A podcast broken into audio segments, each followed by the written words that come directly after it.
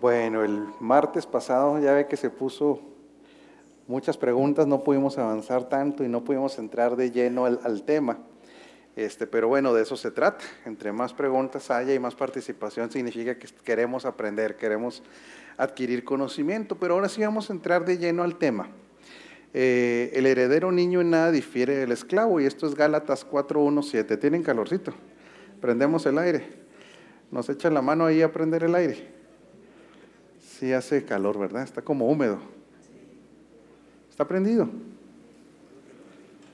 Sí, pues prendemos el abanico. Claro que sí. Bueno, mientras se adecua todo lo técnico, vamos a entrar directo a la palabra. Gálatas 4.1 al 7.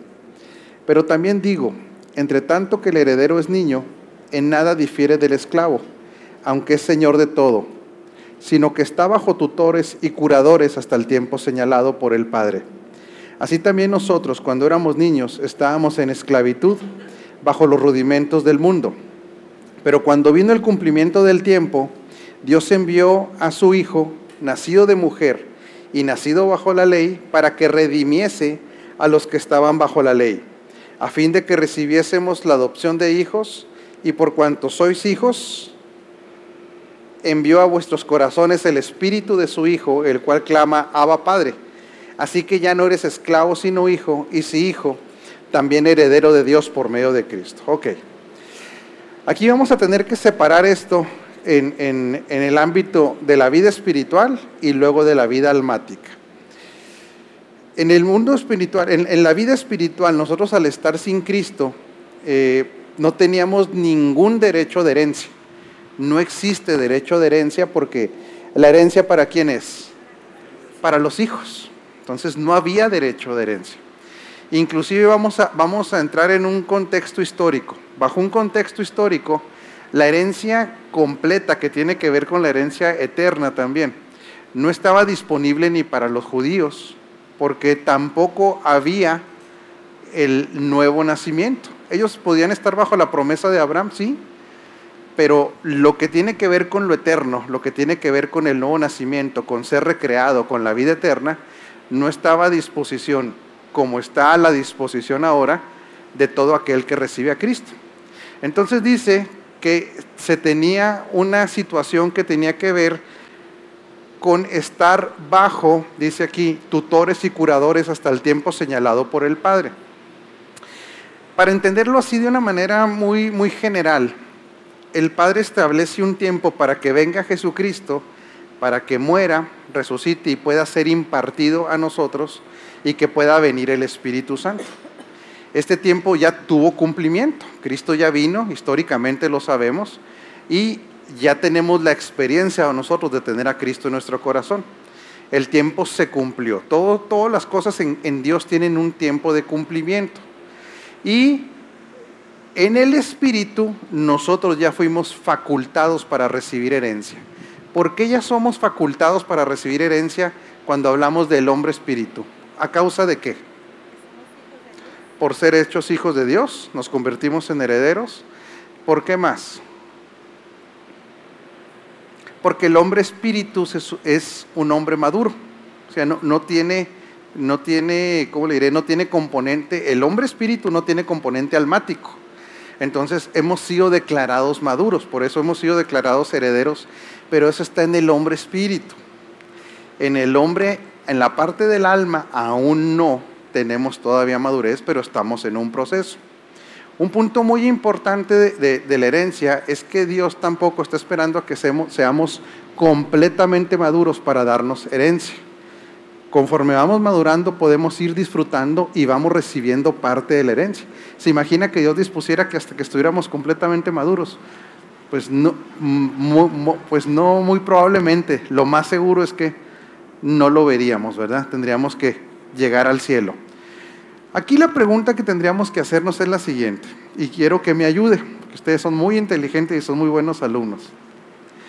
¿Por qué Dios establece la metodología de la madurez para ir dosificando esa herencia?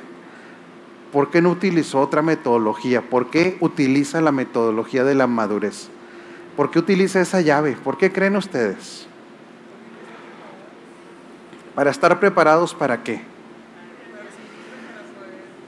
recibir, recibir qué? La herencia. Y si está maduro y recibe la herencia, la va a administrar correctamente. Eh, porque hay responsabilidad.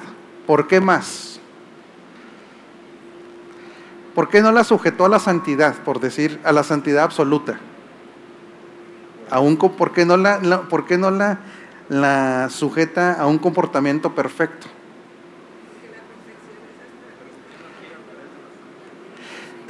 Porque era imposible lograrla. O sea, estaríamos siempre como lástima Margarito. Aunque para el Padre nos ve perfectos ya a través de Cristo. Pero si, siempre, si, esto se basara en que fuéramos perfectos ya en, un, en, la vida de obra diaria, estaríamos, no la alcanzaríamos, no la alcanzaríamos, porque siempre habría algo en lo que pudiéramos fallar. ¿Por qué más lo habrá? La llave será la, la madurez. Está bien para disfrutar y no malgastar, administrar bien la herencia. ¿Para qué más?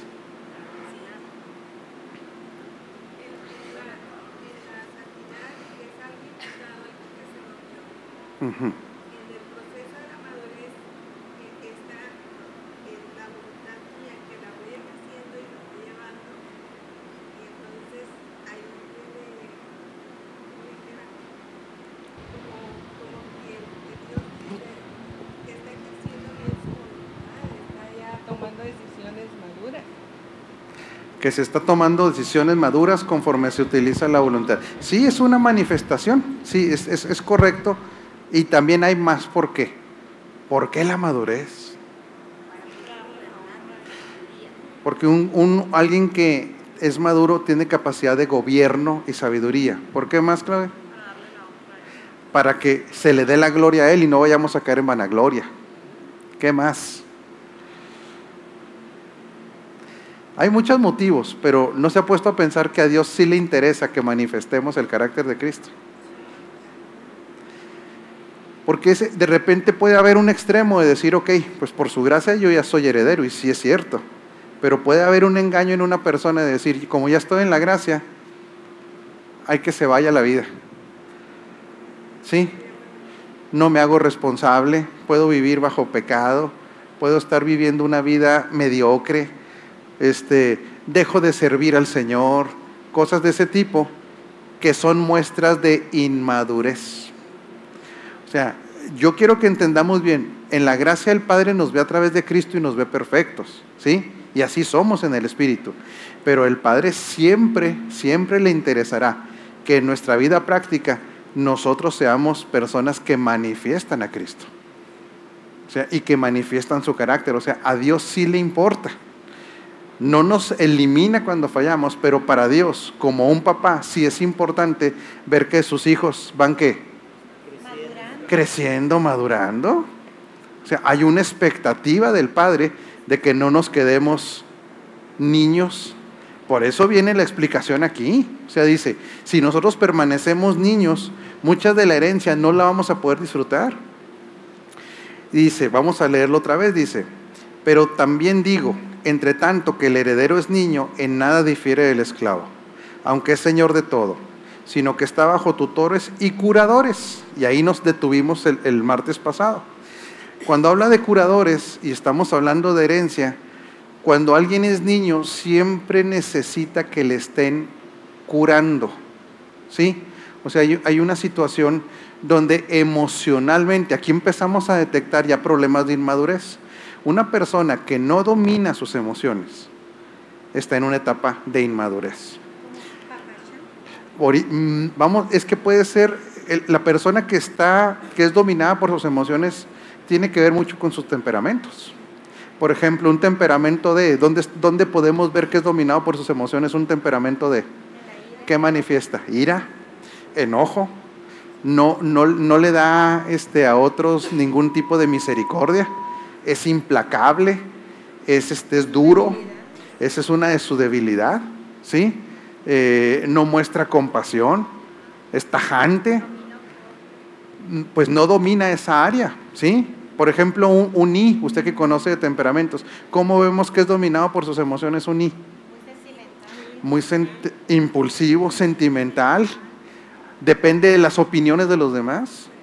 O sea, si, si un día no le dan una buena calificación sus amigos o las personas que lo rodean, no le dijeron, ese día no le dijeron, qué bárbaro, ¿Cómo, ¿cómo, estás guapo? ¿Cómo te fue bien? Pues qué pasa, no me dice nada, no me, no, ¿sí? Entonces vemos inmadurez.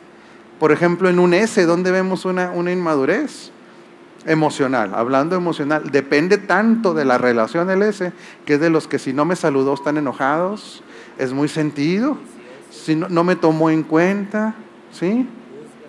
Está juzgando, vemos que todo eso son características de las emociones. Ahora un C, imagínense, un C dominado, perfeccionista al máximo, descalifica a todo mundo, nadie sirve, todos, todos fallan y nomás yo tengo la razón.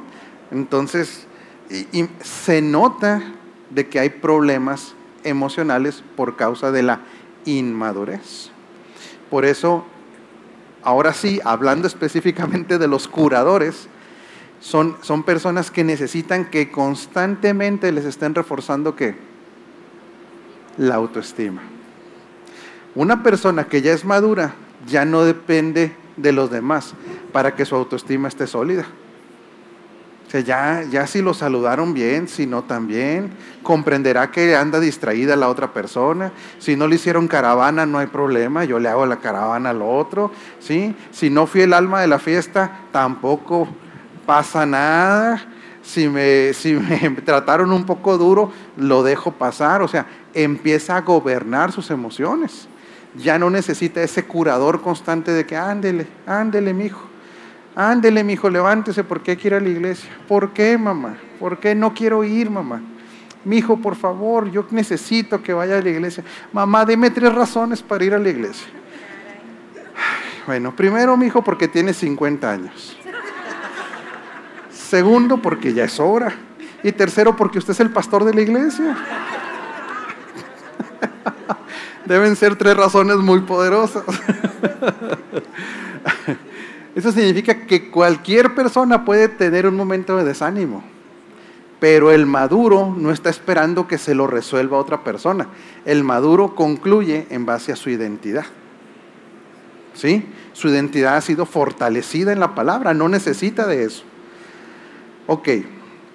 Ahora, y por cuanto sois hijos, Dios envió a vuestros corazones el espíritu de su Hijo, el cual clama, Abba Padre. Así que ya no eres esclavo, sino hijo, y si hijo, también heredero de Dios por medio de Cristo. Aquí lo que está diciendo claramente, que a nivel espiritual somos herederos y que Él ya nos declaró maduros desde el momento que puso su espíritu. Pero dígale que está enseguida de usted, la bronca es en el alma. Y para eso nos alimentamos, para eso buscamos revelación, para eso venimos los martes, ¿verdad? Que estamos buscando madurar en Cristo, que Cristo cada día sea más formado en nosotros, que nos sea revelado nuestra identidad. Ahora, entonces aquí viene un, un problema de concepto, porque nosotros no somos hijos por adopción, somos hijos por engendramiento. ¿Qué significa esto entonces? Que cuando estamos hablando de que Él ya nos hace aceptos en Él y nos dice que somos herederos y, puso su espíritu en nosotros y nos hizo renacer, todo esto tuvo que ver con un engendramiento. Pero de repente en la escritura vemos la palabra adopción y mucha gente se confunde. Mucha gente dice, ah, entonces a mí Dios me adoptó. No, a usted Dios lo engendró. Pero cuando habla de adopción, habla más bien de declararlo a usted y a mí maduro. La palabra adopción es la palabra juoitesía. Por eso adopción en el concepto bíblico y oriental significa declarar a un hijo mayor de edad. Esto lo hacía el padre cuando el hijo cumplía 30 años. ¿Qué es lo que ocurre en el Jordán? Cristo, estando en Jesús, ¿verdad? Jesucristo, el padre lo deja pasar por un proceso igual que cualquier persona. Él tiene que ir madurando hasta llegar a los 30 años, le demuestra al padre que está maduro. A veces le damos más énfasis al hecho de el bautismo en vez de darle mayor énfasis a la declaración de adultez de Cristo. O sea, ¿qué es lo que estaba pasando ahí en el Jordán? En el Jordán lo que estaba pasando era esto. Llega a cumplir 30 años, el padre lo estaba evaluando y estaba diciendo, está maduro. Si no hubiera estado Cristo maduro, ¿cree que el padre hubiera hecho trampa? No. Hubiera tenido que seguir esperando. Por eso es lo admirable de Cristo, que se hizo hombre, como hablábamos el domingo, pero él se sujetó a un proceso de madurez, se sujetó a un proceso de enseñanza, se sujetó a un proceso de conocimiento y él se fue descubriendo a sí mismo en la escritura. ¿Quién cree que le pudo haber ayudado mucho todo ese tiempo? María. María. Definitivamente su mamá le ayudó mucho.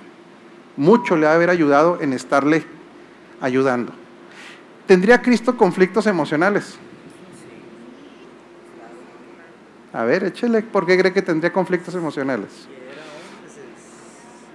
Como nació simplemente. Ok. Por haberse hecho hombre. Tuvo que tener conflictos emocionales, sí, pero fíjese nada más que podemos ser muy puntuales en los conflictos emocionales que él tuvo. Usted sabe que muchas personas se expresaba de Cristo como un hijo natural. O sea, a la gente, a él se expresaba de él que él había nacido fuera del matrimonio. En otras palabras, él socialmente tenía un conflicto terrible de rechazo. Ahora, ¿no se ha preguntado dónde quedó José?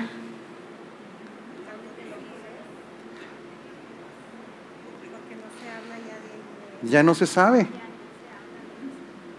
¿Qué es lo que nos, sin ser una doctrina, qué es lo que podemos ver? lo más seguro es que él tuvo por mucho tiempo la ausencia de una figura paterna. Mm.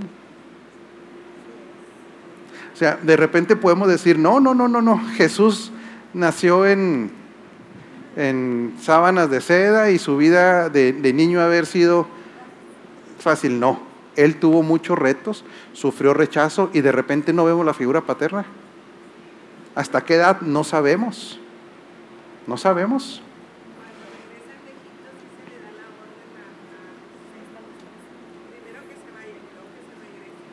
Sí, a lo que me refiero, Oliver, es que ya no vemos después ninguna referencia cuando está en la cruz, ya no vemos ninguna referencia de que el papá haya estado ahí. O sea, ¿qué pasó? No sabemos. Y se hablaba, se hablaba continuamente de, de María como la figura materna, ¿sí? Pero esa figura paterna no sabemos dónde quedó. Podemos deducir que pudo haber muerto. O sea, alguien que pueda así, Anita.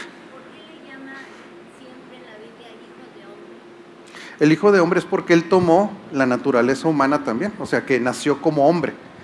No, no, no está no es que nació del hombre en la, en la no, o sea, hay que, hay que entender que esto, esto es precisamente lo, lo, más grandioso del Cristo. Él no tiene un, un, inicio por causa de fecundación humana. O sea, dice, un hijo nos es dado, prácticamente Dios lo puso en el vientre ya formado. No tuvo que ver nada ahí, ningún, ninguna mecánica humana. Él es posicionado en el vientre de María. Por eso tanta confusión en la religión católica. La madre de Dios. No, no, no, no, no, no, no. O sea, no tiene nada que ver. Porque acuérdese una cosa, el Cristo que entra al vientre en forma humana ha existido siempre. Él es Dios. Él no tiene principio. El Cristo no tiene principio ni fin. Por eso podemos decir claramente que María fue la mamá de Jesús. ¿Sí? pero del Cristo tal como Dios, es que déjeme decir una cosa, no lo estamos demeritando, es imposible. O sea, para empezar es imposible. Hay una lógica que definitivamente, pero le llamaban el Hijo del Hombre, sí, porque él... Sí, sí tenía una carpintería. De hecho, es otro, ese es otro de los paradigmas tan terribles que tenemos que tumbar del carpintero pobre. No, un carpintero en ese tiempo se comparaba como un arquitecto en este tiempo o un ingeniero que trabajaba la madera. Se dice, ¿verdad?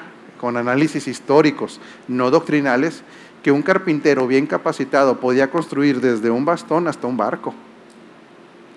Eh, de hecho, inclusive, si, José no solamente hubiera sido carpintero, sino ebanista, el, el entrenamiento de él como ebanista fue en Egipto. O sea, como ebanista, esas personas eran artistas de la madera. O sea, por donde lo viera, no, no había un trazo de pobreza. O sea, no, no había, no, no era como decir, ay, pobrecito, el, carpintero de la esquina que no tiene ni para comer. No. Inclusive otro de los puntos a tratar ahí tan importantes es que era una carpintería bien posicionada, porque siempre decían que no es el hijo del carpintero. O sea, era una carpintería que tenía fama, era buena. Entonces, sí, e, eso sí, sí, sí es correcto. Pero otra vez, vamos regresando a, Cristo y a, Jesucristo, a Jesús, ¿verdad? Que definitivamente Él tuvo rechazo. O sea, e, Él, no, no, fue una persona que, que, vamos a decir, llegó a los 30 años sin ninguna prueba, sin ninguna situación difícil. No, inclusive si aprendió a trabajar, se imagina lo que era la carrilla del trabajo. O sea, lo que tenemos que entender que era igual que todos en ese sentido, igualito. Sí, Liber.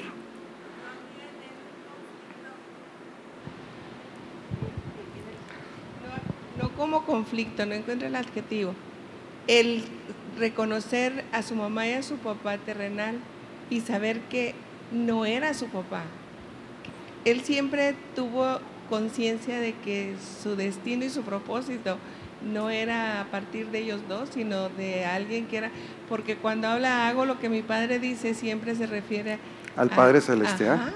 Claro, y agréguele a eso que él, que él empieza a descubrirse en la Escritura. Imagínese, desde los 12 años. Ahora empieza a hablar del Padre. Ahora imagínese leer el Salmo 22 supóngase que lo leyera a los 13, 14, 15 años, no los 12, donde, donde se describe la, crucifixión de la manera más cruda. Y él saber que venía a cumplir un propósito. O sea, por, eso de repente entramos como, bueno, nosotros no, ¿verdad? Pero se genera una atmósfera como que Cristo llegó ahí fácil, ¿no? O sea, durante 30 años él estuvo siendo evaluado por el Padre él tuvo una evaluación.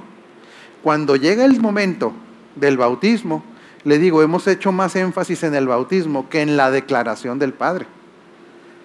¿Sí? Lo que, lo que declara ahí el Padre marca definitivamente lo que viene después. Sí.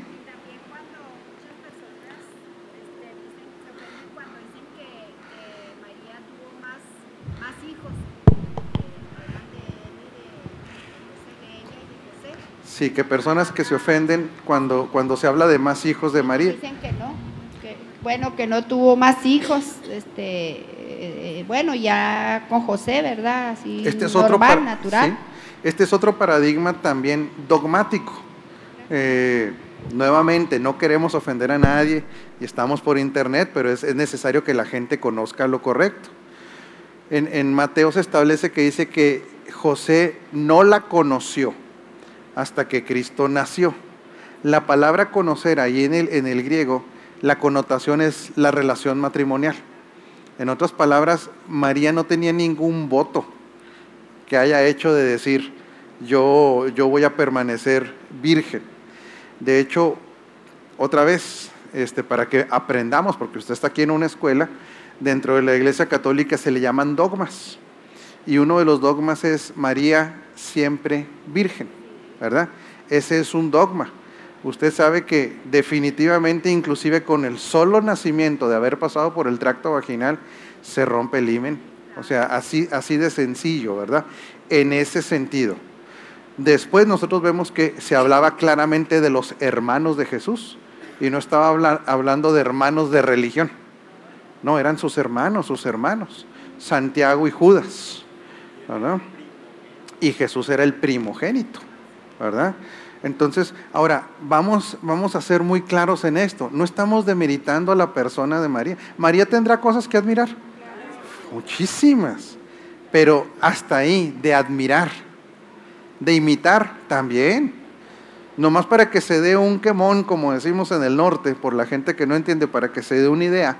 Estábamos hablando de una persona que toma la responsabilidad de entrar, de entrar a, este, a esta situación como a los 17 años. Estamos hablando de una adolescente, prácticamente, y que cuando el ángel le dice, quiero que lo interpretemos en un lenguaje moderno, ¿verdad? Donde le dice, tú vas a quedar encinta sin estar casada. Ella pudo haber dicho, "Mm, mm, mm, no, no, no, no, no, mi futuro va de por medio. Y luego yo ya tengo quien me quiera. Sí, perdón. Mi vida, mi, mi vida misma está en peligro porque si esto se interpreta como un, como una, un pecado, ¿sí? Un adulterio porque estaba desposada, ella podía haber sido apedreada. O sea, hay mucho que admirar. El problema del catolicismo es que no se queda hasta ese nivel. Eh, eh, impulsa la doctrina a orarle, inclusive adorarle. ¿Sí? Ahora, vamos, tenemos que hablar la verdad. ¿Por qué no se le podrá orar a María? Primero porque no está viva, ella murió. Todo aquel que ha muerto ya no tiene ninguna correlación. Entonces, fíjese por qué es tan, por eso es tan clara la escritura que nosotros no le debemos tener, buscar comunicación con quién, con los muertos. O sea, inclusive va más allá, no nada más de una situación de que ahí, ahí está hablando por hablar con los muertos. No, si está tocando el mundo espiritual es algo incorrecto. Darle adoración es algo incorrecto. La adoración solamente le pertenece al Señor. O sea, todos esos son temas teológicos que realmente mm, yo le aseguro que hasta, hasta el clero católico cree que lo sabe. Por supuesto que lo sabe. Lo que pasa como, como transmitíamos el otro día, sacar todas esas improntas del pueblo católico sería muy riesgoso para la organización católica. ¿Sí? Pero bueno, regresamos al tema porque ya ve que cómo nos fue el martes pasado, ¿verdad? Entonces Jesús está siendo evaluado, pero vamos a ver cuál es la declaración que, que hace el Padre. Cuando Jesús sale del río Jordán, hay una declaración que el Padre hace de él. Ok, nada más que quiero explicarle por qué hace esta declaración el Padre. La adopción era una ceremonia también, una fiesta familiar donde el padre le daba a su hijo adulto el título de la adopción. No estaba adoptándolo de manera, ¿cómo decirle? Como ir al registro civil. Yo adopto a Güerito como mi hijo. No. Lo que hacía el padre era decir, vamos a hacer una ceremonia donde de una manera formal y pública yo voy a declarar que ese hijo lo adopto. En otras palabras, certifico que está maduro. Sí, no, no, no tanto que es mi hijo, eso ya, ¿por qué, ¿por qué no tenía que certificar que era su hijo? Porque era hijo, ¿por qué? ¿Esos hijos eran hijos de qué? Por engendramiento. Entonces, es, eh, yo podría poner este ejemplo si estuviera Michelle aquí, pero tiene 17 años, o sea, no, un hijo mío por engendramiento. Es como, vamos a decir que mi papá dijera, vamos a hacer la fiesta, ya no tengo 30, por supuesto, aunque parezco, pero vamos a declarar que este muchacho ya está maduro, ¿verdad? Entonces, esa era la adopción, era, era el, la ceremonia de la adopción, y vamos a ver lo que tenían derechos. Ahorita vamos a ver a los derechos que tenían los adoptados.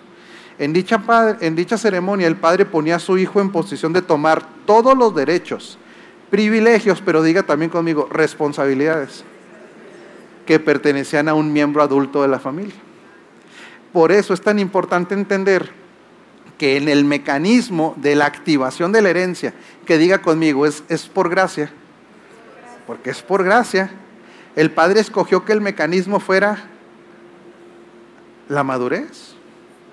A lo mejor algunos no, dirán, no me convino. Depende cómo piense cada quien. Yo muy particularmente, yo sí estoy convencido que es la mejor manera de activar una herencia. Yo sí estoy convencido de eso. Porque cuando usted y yo ya pasamos por una etapa también de madurez en cuanto a la relación con el Señor, ¿qué no irá uno amando más a Dios conforme más lo va conociendo? Y si usted lo va amando más a Él, ¿qué cree que se manifiesta a causa de ese amor? Fíjese bien, no estamos hablando de que te forzo a hacer. Esto no es a fuerza. ¿Qué se manifiesta por amor? ¿Qué cree que se va manifestando por amor? ¿Perdón? Ayúdeme. Obediencia. Por amor, ya no porque me vaya a mandar al infierno. Eso, eso ya no, eso ya está arreglado. ¿Qué más se manifiesta en una persona que ama? Servicio. ¿Qué quieres que haga? Lealtad. Adoración. Constancia. Fidelidad. Entrega. Son derivados de amar. No de que esté con un látigo Dios diciendo, ándele, ahora lo tiene que hacer. No. Por eso en el nuevo pacto, conforme más se nos revela nuestra identidad y se nos revela Cristo, se supone que lo vamos amando más. Por eso yo, yo sí coincido, no sé si usted coincida y usted es libre de pensar lo que quiera, que para mí la metodología que escoge Dios, que es la madurez, se me hace que es muy correcta. ¿Y sabe cuándo nos damos como que vamos entendiendo más eso? Cuando nos convertimos en papás. ¿A poco no ahorita los que tengan hijos mayores de, de 20, 25 años? No quisiera que les fuera mucho mejor conforme fueran madurando.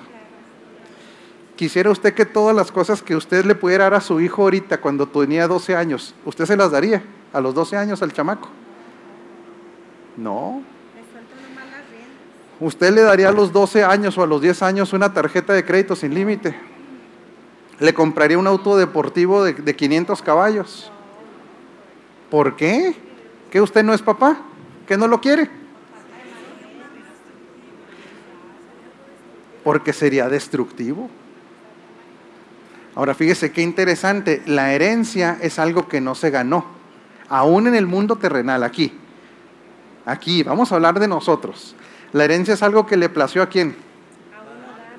Al papá o a la mamá, ¿verdad? Los padres dicen, bueno, yo ya decidí, a este le dejo un rancho, a este esto, y a este la Cheyenne, y a este le dejo los pagarés que no he pagado. ¿Cómo? No, eso no se lo vaya a dejar de herencia, por favor. Pero la realidad que un hijo normal no va a andar tras la mamá. ¿Qué me vas a dejar a ver? Eh, ¿Cuántos años te quedan? Y, no. O sea, un hijo que ha sido educado de una manera normal y que ama a sus papás, ¿sabe qué? Está esperando, está esperando. Claro, hay diferentes ámbitos. La, gente que tiene que ver con negocios generalmente tiene que arreglar las herencias desde antes. Eso es muy importante. Yo se lo recomiendo. ¿sí? Generalmente la gente que, que tiene empresas es bien importante que vaya alineando las cosas, ¿verdad? Que vaya. Pero la realidad es que hasta ahí la herencia también es por gracia. Porque ¿qué hizo el hijo? Por eso nos lleva al nivel de herederos. Sigue siendo gracia, pero que él haya diseñado el mecanismo de la madurez, yo no sé usted, pero yo coincido con él. Le recomiendo que coincida con Dios, así se va a evitar muchas frustraciones, ¿verdad? Entonces, este, este era la metodología también para declararlo a alguien, a alguien este, maduro. Y aquí nos vamos a dar cuenta que si hay entre los hijos de Dios tres niveles de desarrollo. Y aquí es donde mucha gente se enoja, no se enoje. Mire, yo recuerdo que cuando abrimos Agua Viva de Chihuahua empezamos a dar el curso del Nuevo Pacto.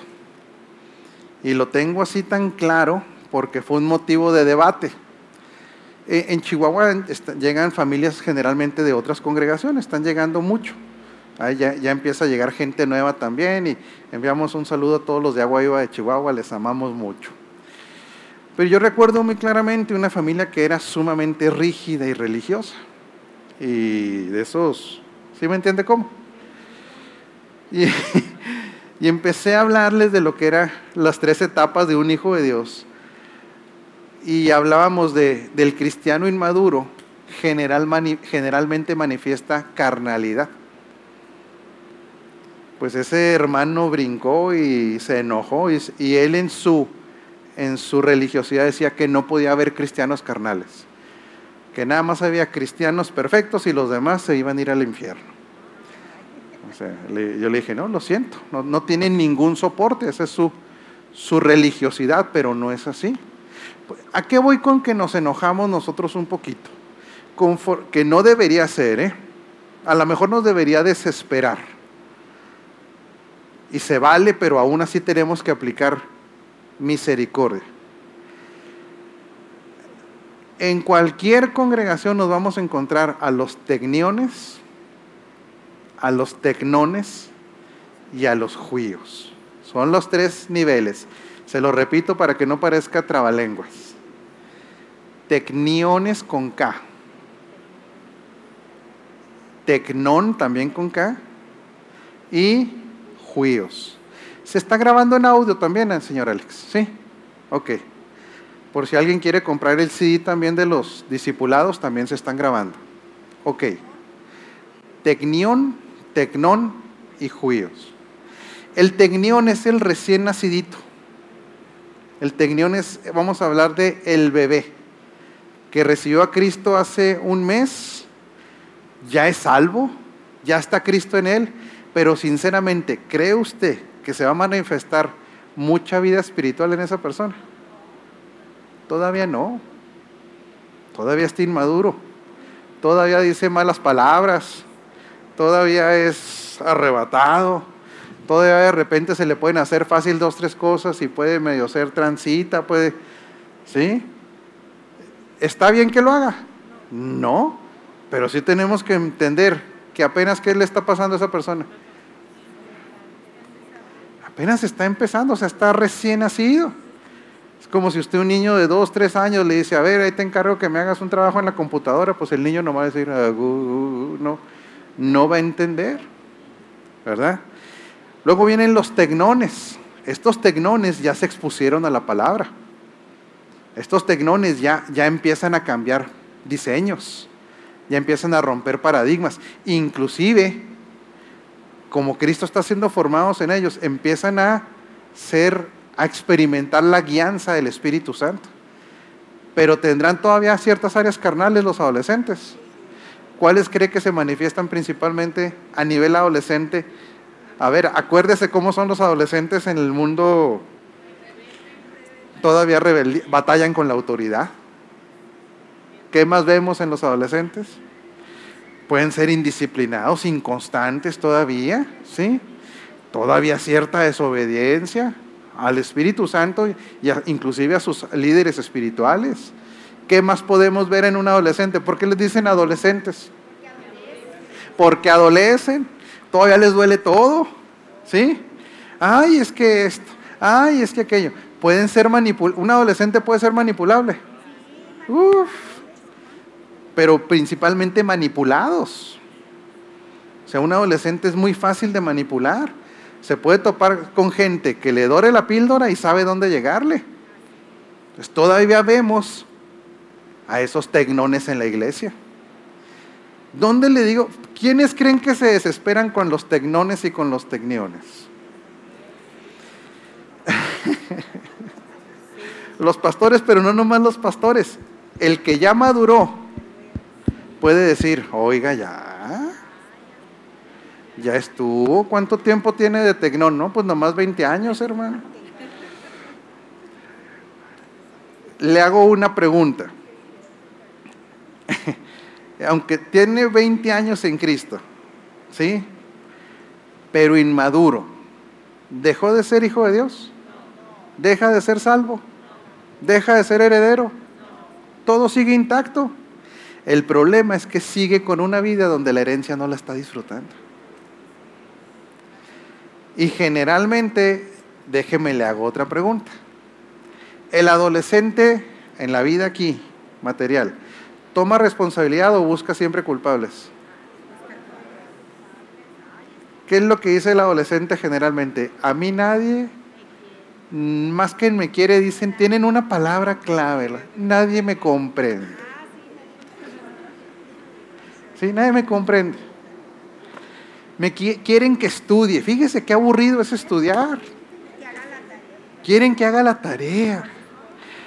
Quieren que sea constante y que no deje a medias las cosas. Qué malo es mi papá, me pagó el, inglés y a mí no me gusta el inglés, ¿por qué voy a ir? No me comprenden que es tiempo de ver a Brasil contra Alemania. Ay, a que vean, no era penal, eso es lo de menos. Entonces, esa es una característica del tecnón. Siempre está buscando a quién echarle qué. El juío se puede desesperar. Y un juicio puede decir, ¿hasta cuándo? Se valdrá desesperarse, pero no se vale condenar. Esa es la diferencia. Sí se vale desesperarse, ¿cómo no? Inclusive imagínese que usted sea consejero de un tecnón y que ya le haya aconsejado 40 veces lo mismo, ay, y la misma historia. ¿Se puede desesperar? Sí, pero nunca condenar, porque en el nuevo pacto no se condena, no se elimina, ¿sí? Se le puede decir, bueno, mire, párele un poquito, se le puede decir, pero no hay condenación, no debe haber condenación. Pero ahora le hago otra pregunta. Al padre le desesperará ver a sus hijos inmaduros. ¿Por qué? Porque quiere que disfrute la herencia. ¿Y por qué quiere que disfrute la herencia? Aquí vamos a pegarle al clavo, ¿eh?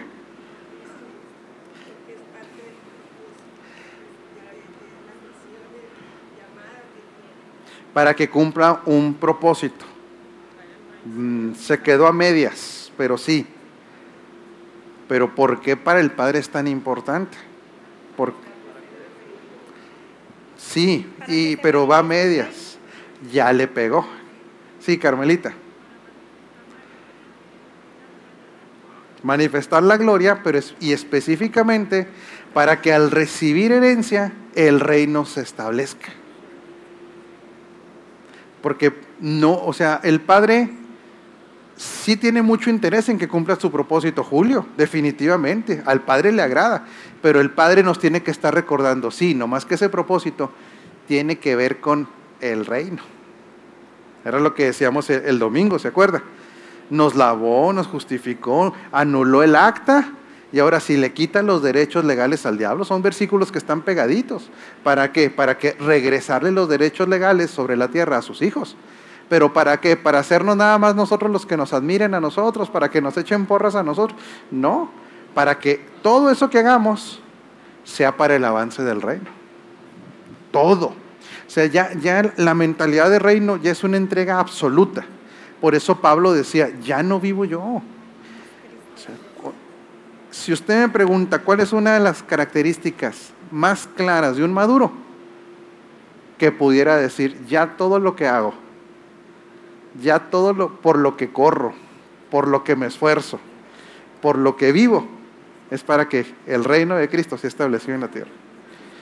Cuando alguien llega a ese nivel, el Padre dice, ya está, ya está. Y lo glorioso de esto es que no nos pone en posición ni de víctimas ni de, ¿cómo se llama? Del sacrificio así de, ¿cómo se dice? de mártires. No, no, ni siquiera nos, es más, nos dice, y no tome esa actitud de mártir. Dentro de todos los recursos que le voy a dar, usted me va a regresar algo a mí. Pero mucho del otro usted lo va a disfrutar. O sea, mucho de los recursos que Dios nos da, lo que pasa es que cuando hablamos de recursos, ¿en qué pensamos? Lo primero que pensamos es, pero no solo es eso. Fíjese qué, qué bonito este pensamiento. Cuando alguien puede poner sus finanzas personales a disposición de Dios, ¿sabe qué le está diciendo? Ahorita que hablamos de finanzas, yo estoy confiando en ti y no nada más eso. Este dinero es para que tu reino avance. En otras palabras, esto que tú me estás dando es porque yo quiero que tu hijo sea glorificado. Es porque yo quiero que las obras que tienen que ver con el reino avance, avance. Por ejemplo, se lo voy a decir abiertamente, porque aquí, aquí nunca tenemos secretos en ese aspecto.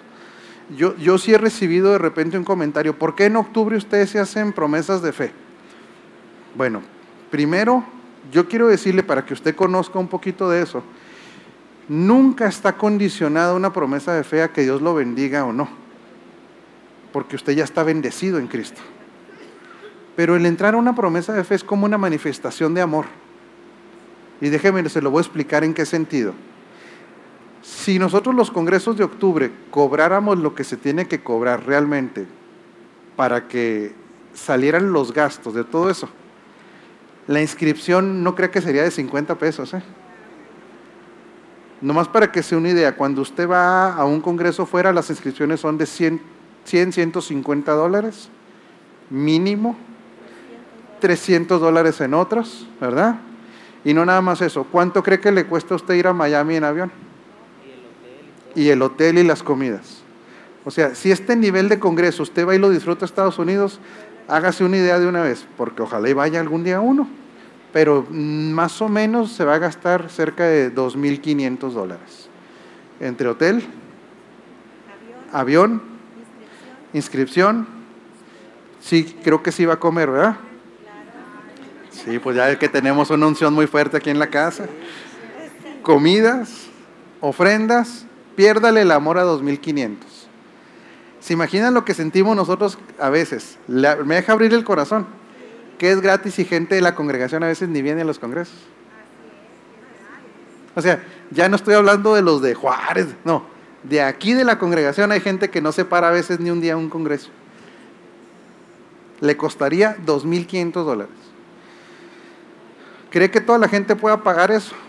No. Y la revelación no tiene precio.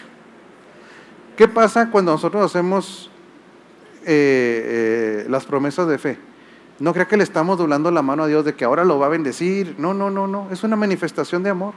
Cuando yo siembro 500 mil dólares, lo que estoy diciendo, que eso yo lo pago por los 20 o 30 que no podrían pagar. Ahora, que si el profeta en ese momento o el apóstol dice, y yo siento como una instrucción de Dios de que en esto Dios le va a bendecir, pues más ganancia. Y aparte hay otra naturalita. Lo que usted siembra, cosecha. Y a, y a, siembras grandes, ¿qué cree que esperan? Cosechas grandes. O sea, aquí no hay, yo sí quiero que quede muy claro entre nosotros porque somos una familia, aquí no hay maña ni truco.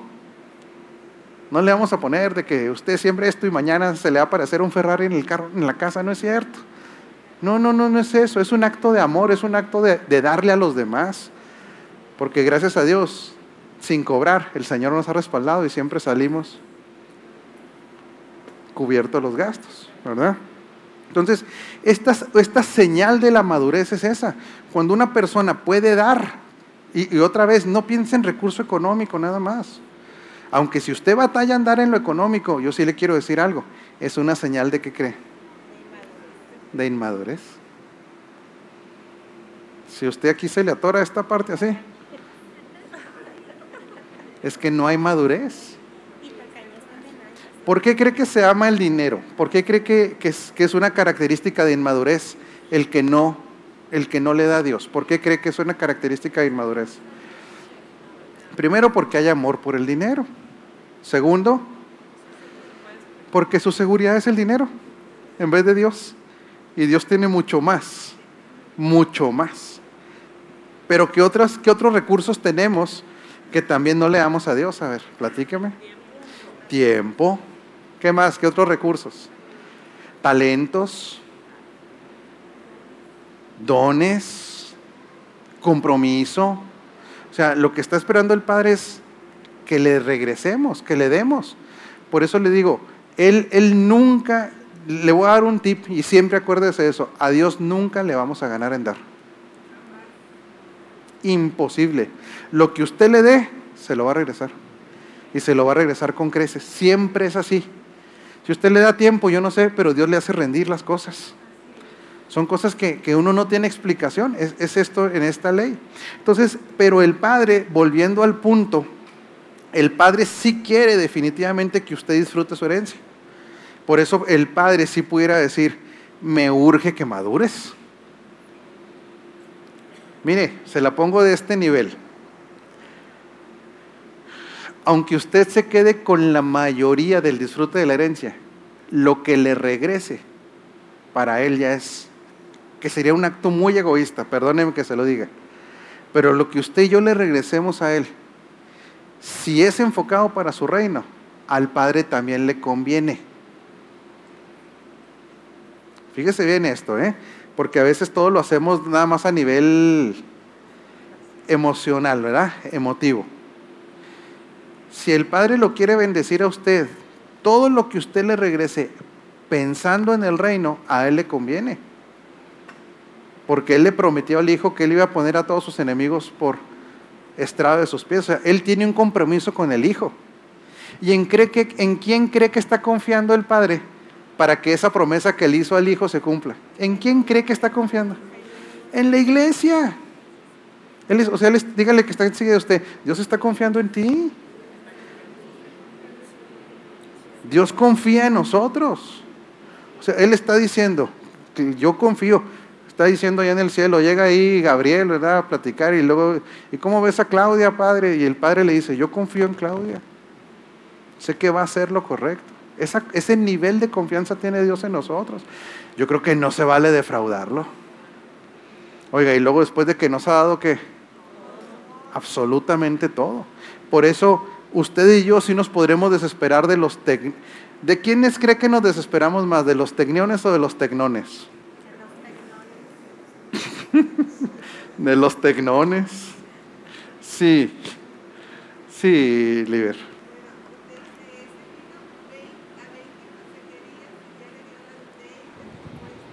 A, él no la oía, a él, le van a pasar el micro porque ya prendimos los aires ahora. ¿Nos quedan cuánto, mijo? Ya. Usted decía que ese, ese adolescente vino 20 veces a consejería, ya le dijo 20 veces. ¿Es sano soltarlo y es sano... Claro que es sano soltarlo. Nos quedan 10 minutos, ok. Sí, mire, y, otra vez, es muy buena pregunta.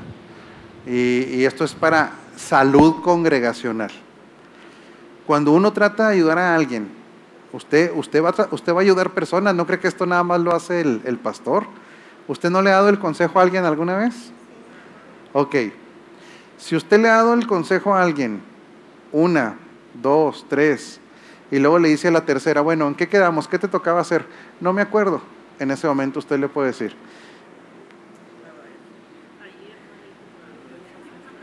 O sea, si ni siquiera lo mínimo, que era este, levantarte temprano, lo has hecho, mi rey, yo creo que como consejero yo Porque el consejero generalmente tiene que dejar que una tareita. O sea, le encargo que haga esto. Hágalo y va a ver qué le va a resultar. El detalle es que usted le puede decir hágalo y esa persona dice, está loca, Liber. ¿Qué vas a ver, Liber? Si Liber no está en mis zapatos, ella no tiene que aguantar. Hasta hace un mundo así de, drama. ¿ah? Usted no le pasó, yo voy a hacer lo que yo quiera, ok regresa la consejería. ¿Qué pasó? Lo hizo. No, porque usted no sabe qué difícil. Bueno, ok. Va, hágalo por favor y luego continuamos. Si después de la tercera o la cuarta vez a usted lo están tirando a Lucas, ¿sabe qué es lo mejor que usted puede decirle? Haga lo que quiera, mi rey. O sea, sí, sí quiero que entendamos, ya no es una obligación del consejero. ¿En qué casos ocurre esto que dice Liber? Cuando el que busca consejo no está buscando soluciones. ¿Qué cree que está buscando? Soltarle todo lo que trae a alguien y dejárselo ahí. Y que le hagan el, el que haga lo del curador, que decíamos. Pobrecito, mi rey, ok, está bien. Una está bien, dos está bien. A la cuarta ya le va a hacer un hoyo en la camisa. de repente nosotros nos ha pasado como consejeros. Viene alguien, pide el consejo y de repente le da la instrucción y de repente ya no vino y se da cuenta que ya está con otro consejero. Y luego de repente ese consejero también le dijo que hiciera algo, ya no está con él, ya cambió a otro. O sea, en un momento puede pasar hasta por 10 consejeros. ¿Y, sabe qué va a encontrar en los 10 casos? Que las instrucciones que se les dio no las hizo. ¿Perdón, hijo? Y pudieron haber sido las mismas. Cuando se le dice a la señora, empiece por respetar a su esposo. No, es que eso no es del Señor. Usted no lo conoce, no vive con él. Bueno, empiece por respetarlo. O cuando se le dice al, al- al caballero, empiece por dejar de gritar en la casa. Cuando quiera gritar, sálgase al patio y ¡ah! haga todo lo empiece. No, es que usted no sabe cómo es mi mujer. Bueno, regresa la otra semana, lo mismo y lo mismo, sí puede hacer eso el consejero, Oliver. Es más, que quede claro aquí entre toda la familia, hasta es correcto hacerlo, ¿sí? Decirle, es sano, porque si no lo que está buscando es otra vez, o depender del consejero toda la vida. Ya cuando le llaman en la madrugada y usted le dice, ya no quiero ser consejero. Ya cuando está en una reunión familiar y, y está en llori y llori ahí, ayúdeme. Y usted le dijo, oiga, llevamos tres meses con el mismo consejo. Dice Lucas Márquez una frase fuerte, pero sí es cierto. Dice, ¿cómo es posible que haya personas que estén batallando 20 años con el mismo problema porque no hacen caso y no lo sueltan? Y específicamente el día que usted quiere estar con su esposa en una cena romántica, le tienen que interrumpir. El día que usted tiene que estar con su familia, lo tienen que sacar de ahí. ¿No es justo? No es justo. Ah, y si no le contestó, qué malo es, qué mala es líder, qué malo, no me atienden mis problemas. Mi rey tiene 20 años con el mismo problema y el día que me toca estar con mi familia, quiere que la abandone. Que lo vea la cámara. Uno entiende que a veces hay urgencias, pero si 20 años hemos soportado en nuestra vida personal el problema actual y no lo resolvemos, ¿por qué vamos a echarle a perder los momentos a otras personas? Diga conmigo, no se vale. Sí, mire, si lleva 20 años, otra semanita más no le va a pasar, ¿sabe qué? Nada. Sí.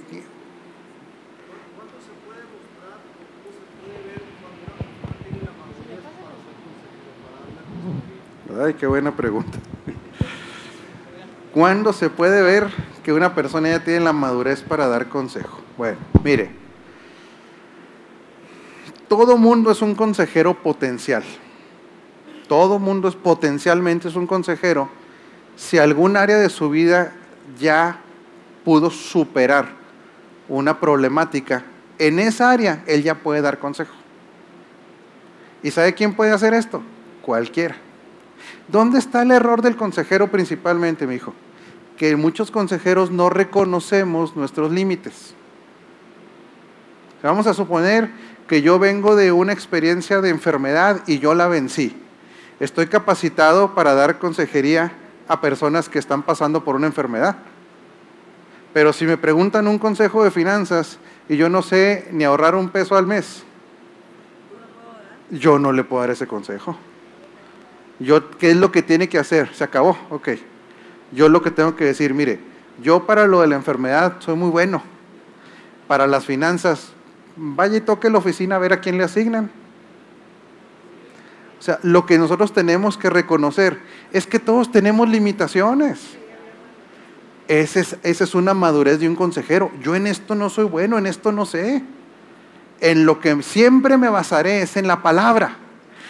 La palabra dice esto, pero hasta ahí puedo entrar yo. No, pero hágame a mí un plan financiero para mi familia. Si apenas administro el mandado, yo sí le puedo dar consejo de que, como dice la escritura, no se endeude, no, gaste por gastar, todo eso. Pero si ya me pide una consejería más específica, no soy el indicado. Ese es un consejero maduro. Cuando usted, usted puede aconsejarle, y déjeme decir una cosa, la experiencia que usted tiene en Cristo ya le permite ser consejero de cualquier persona que no tiene a Cristo. Usted sabe más de teología, no espere tener un título, usted ya conoce al Señor, conoce versículos, puede aconsejar. Pero moraleja, donde nos sintamos débiles para un consejo, llévelo siempre a la palabra, pero más allá, ya no. Sí, mijo. Señor Ortiz y luego... Y ahí terminamos. Ahí seguiremos con los tecnones y los tecnones la otra semana. Del, del curso, no de ustedes. Aquí hay puros juíos. ¿Verdad, Ángel? Puros juíos Bueno. tenemos aquí. Sí, señor Ortiz. Ya prácticamente usted lo, lo habló, lo contestó. Ah, hay veces que sí dominamos algunos temas, pero tenemos que hacer un autoanálisis en esos temas que dominamos, qué tanto lo estamos llevando a la práctica. Porque a lo mejor yo entiendo de finanzas, los principios, los fundamentos, pero si no me atrevo, a, si me atrevo a dar ese consejo, pero no lo practico, pues eh, aquí yo que eh, va muy de la mano eh, el aspecto de los valores, la integridad, ¿verdad? Entonces, sí, es casi mal. Yo, yo siento que la mayoría de nosotros nos pasa. Entendemos y conocemos de muchos eh, de muchas formas de pensamiento, pero a la hora de la práctica es donde siento que estamos batallando un poquito algunos. Y, y este tema es muy importante, nomás si hay que separarlo. El mejor consejero definitivamente es el que vive lo que aconseja. ¿Por qué? Porque tiene la experiencia. Pero de repente hay, hay, hay momentos en nuestra vida que tenemos baches. ¿Quién ha pasado por algún bache aquí? Y eso no le debe quitar la capacidad de aconsejar. Ese es el otro punto. Decir, ok, mira, a lo mejor en este momento yo soy el menos indicado para decírtelo, ¿verdad? Pero la escritura dice esto. Siempre que se lleve a la escritura, usted y yo podemos aconsejar. Pero definitivo, el consejero más efectivo es el que vive lo que aconseja. Señora. Sí, bueno, eh, para hacer un planteamiento más amplio, yo también quisiera decir que no es el, no es la edad, no, porque puede haber jóvenes bien sabios, más sabios que gente grande. Eh, no es la edad y luego otra cosa, de que nosotros como consejeros no podemos resolver los problemas, los problemas los resuelve el Señor y ellos con su participación. Así es. Ahora, una cosa también muy importante, que muchos, gente que viene con, con problemas, que uno como consejero nunca los ha vivido ni los va a vivir, pero los tiene que orientar hacia la palabra, ¿verdad? Si la palabra dice tal y tal cosa, hasta ahí y nosotros nos retiramos de, esa, de, opi de opiniones porque no se puede saber de todo por la vivencia. Yo, no, yo he tenido gente que, que yo no he vivido sus circunstancias y que no he vivido ni, ni las quiero vivir. ¿verdad? No, claro Entonces, simplemente decir soy honesta, esto es lo que dice la palabra con relación a esto y hasta ahí. Y hasta ahí, definitivamente. Así es. Sí. Bueno, señora Claudia, ¿me ayuda para el otro martes? Le anota ahí la madurez y la edad. Vamos, vamos a empezar ahí de tecnón, juicios y tecnión. Cómo no están relacionados necesariamente con la edad biológica. Este es algo que tenemos también que romper ese paradigma. Mucha gente dice, no, pues ya dentro de 20 años yo voy a madurar. No, usted estando en Cristo en dos años puede madurar más que alguien que tiene 20 años que no está en Cristo. Pero ¿habrá un mecanismo para ello? Sí lo hay, sí lo hay. De hecho, no, no nos gusta florear a nadie, ¿verdad? Eh, echarle flores, pero aquí hay personas que tienen poco en la congregación y que se han educado en la palabra y van, pero, uff, ya van volando, ¿verdad? ¿Por qué? Porque no tiene que ver con la edad física. Pero eso lo comentaremos el próximo martes, porque este tema de la madurez es, hay de cuenta que es una de las materias más importantes que, que tenemos que impartir. Padre, te damos gracias. Te damos gracias por toda la sabiduría que tiene tu palabra, pero mucho te damos gracias por tu corazón de papá. Nosotros sabemos que tú quieres que tus hijos disfrutemos la herencia, la vivamos aquí en la tierra, Señor. Y créenos que también nosotros lo queremos, Señor. Por eso te damos gracias por el Espíritu Santo que nos guía a la madurez. Padre, declaramos en el nombre de Jesucristo que lo que resta de la semana nosotros ya estamos marcados como más que vencedores. Ya estamos marcados por ti como personas que todo lo pueden en Cristo y que tienen la mente de Cristo. Por lo tanto, declaramos que hay cielos abiertos sobre nuestras cabezas y declaramos que al ser herederos esta semana experimentaremos y viviremos la herencia en nuestra vida. En el nombre de Jesucristo el Señor, amén. Muy buenas noches. Bueno.